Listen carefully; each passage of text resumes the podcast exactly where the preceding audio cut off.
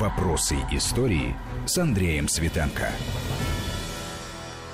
Продолжаем разговор о февральской революции с доктором исторических наук Александром Пыжиковым. И вот, естественно, интересная тема. А вот как содержалась под арестом царская семья? Что это было заключение? Там казематы? Нет же, это домашний арест. Это ну, просто, конечно. может быть, даже возникает мысль, что это была некая, так сказать, охрана, которая обеспечивала безопасность от подчаяния там их неизвестно кого. Да. Ну да, это можно называть. Вот действительно после ареста, вот, или точнее такого домашнего заключения, да, вместе вместе там со слугами, который там был круг ближний оставлен. Собственно говоря, фигура Николая II ушла как бы в тень, вот это после марта. Но затем она появлялась пару раз на самом деле в предстоящие, в следующие месяцы. Какие? Вот, например, в апреле, я это помню прекрасно, был объявлен такой займ свободы, когда все должны, значит, вкладываться вот это самое, да, в новую власть. И вот тут-то прозвучал Николай II, поскольку в прессу попало сообщение о том, что Николай II желает принять участие в займе свободы. Лично да. там в подписке, там подписка была отк- открыта. В семейном это, архиве там. остались эти да, купоны да, с датой вот... выплаты 1922 да, да, да, год да, на 5 да, лет. То есть значит, он это, он да. не оставил это без внимания. Затем вот в июне э, был э, опять Николай II всплылся. А в связи с чем он всплыл? Здесь несколько другой повод был. В газетах писали о нем. Повод был такой, что здание Сената в Петрограде в конце июня месяца было ограбление. Значит, ночью какие-то злоумышленники туда проникли и, значит, утащили какую-то грамоту Екатерины II, второй, значит, подлинную, какие-то еще документы э, царской такие вот, э, именно э, царской фамилии. Но это оказалось не главным. Все сразу поняли, что эти злоумышленники пришли сюда не для того, чтобы какую-то грамоту Екатерины II подлинную захватить. Это так они уже захватили.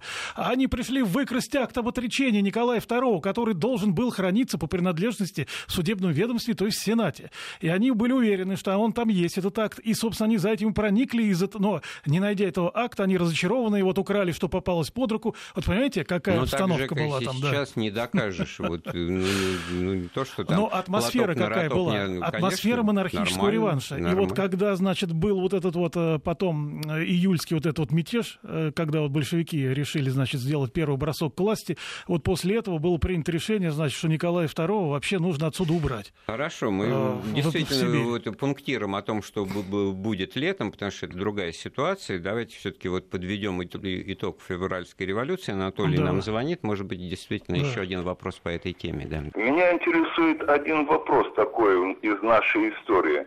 Арестовали царскую семью временное правительство. Да. Расстреляли большевики. Угу. Передали по акту, сколько членов семьи, сколько драгоценностей, сколько там какие документы э, большевикам. Во главе ВЧК, которая принимала комиссию от большевиков, стоял Яковлев, отец нашего перестройщика Яковлева.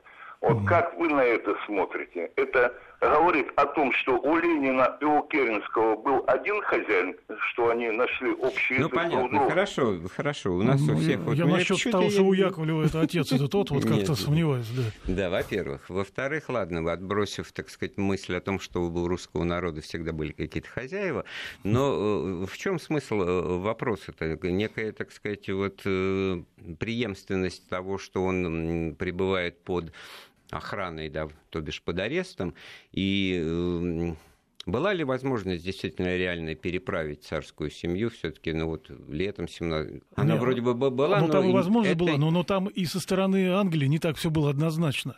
Вот, э, насколько я вот помню, когда я знакомился с этим вопросом, там не, тоже не горели желанием его видеть.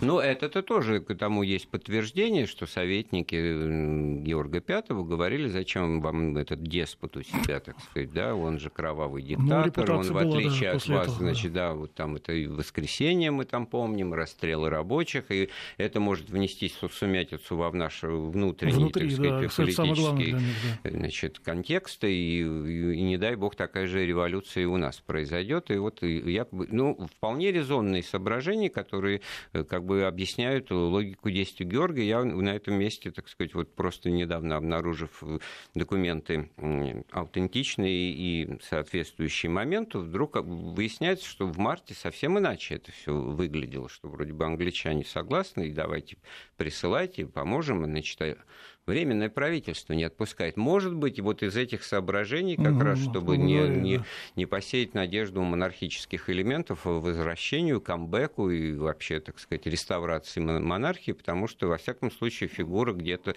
ну, на, да. на стороне находится не под контролем. А 1 ну, сентября вообще Россия объявлена республикой, как мы знаем чего, кстати, от Керенского раньше требовали, чтобы пресечь, перевернуть эту монархическую страницу как бы уже де юре. А вот почему не было объявлено срок э, э, выборов в учредительное собрание? Когда он был объявлен? Потому Ой, что вот их... это временно, да, временно... это была же комиссия по созыву учредительного собрания при временном правительстве специально там занимались этим вопросом. Ой, фамилию забыл уже, как, как это, кто, кто это, это тоже московский человек был, поэтому, поскольку я искал, кто он из Москвы, mm-hmm. это попало в мою поле зрения.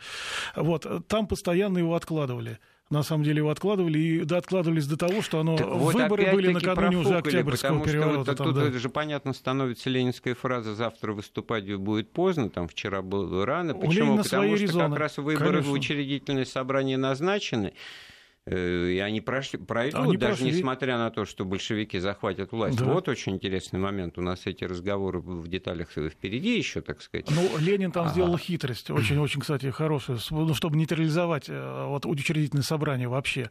Ведь учредительное собрание 5 января, как мы знаем, собралось, его разогнали, да? 18 -го года. Уже. Да, 18, 6 января там пытались снова собраться, не дали. То есть все. Но это не главное. Главное, это седьмое.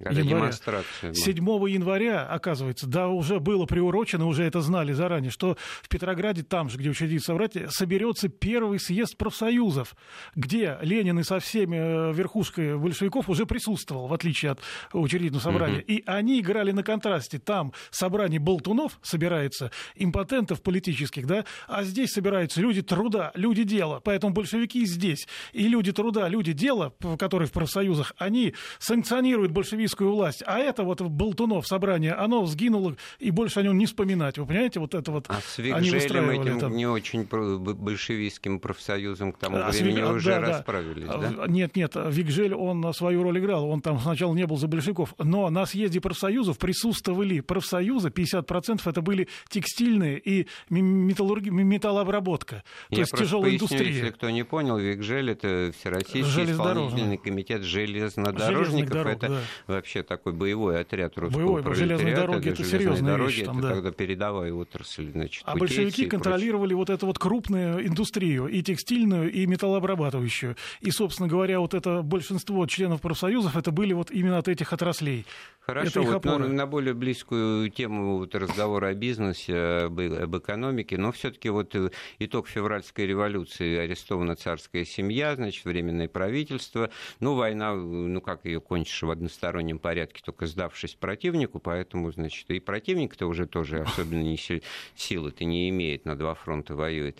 Но вот бизнес-то на круг-то, в общем-то, доволен оказался, российские перспективы какие-то виделись в этом смысле? Ну, вот эта тема моя, как бы, это коронная, это обострение э, соперничества, схватка двух кланов э, петербургского и московского, последняя его фаза и наиболее острая, она вот как раз была э, с февраля по октябрь месяц.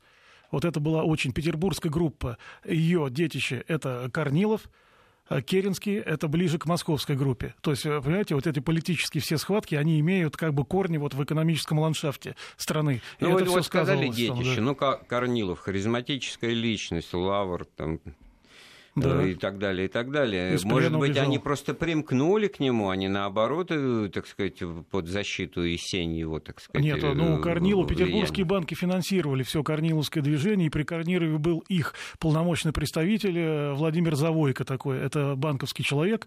Вот он был а, адъютантом, который неразлучно находился при Корнилове. Причем эсеры в лице Саенко всегда пытались его удалить оттуда, там, да, но безуспешно. Ну, а Корнилов, как мы знаем, был сторонником вот, возвращения жесткой жесткой дисциплины Жестко, военного абсолютно. времени. И, и разогнать Совет mm. В Петрограде. Вот, mm. вот это он стоял первейшим условием своей деятельности. Разогнать его. И это отвечало интересам петербургских банков, которые не понимали, что это за вообще институт, что это за образование, в отличие от московских, которые его же породили, потом разочаровались, но все mm. равно это связывалось с ними, ассоциировалось с ними, из-за чего все вот, время им тыкали это. Вот да. как раз это вся борьба за влияние в Советах, которая закончится Конечно. тем, что они будут большевизированы, а весной они еще Нет, весной не, не да, а потом они вышли из-под контроля и уже стали орудием большевиков. А вот что туда все время, все время какие-то перевыборы осуществлялись? Потому что, ну, выбрали, и, и сидят очки, Церетели и Керенский. Ну, вот эти выборы были же в начале, в самой осени, когда Троцкий, то есть фактически и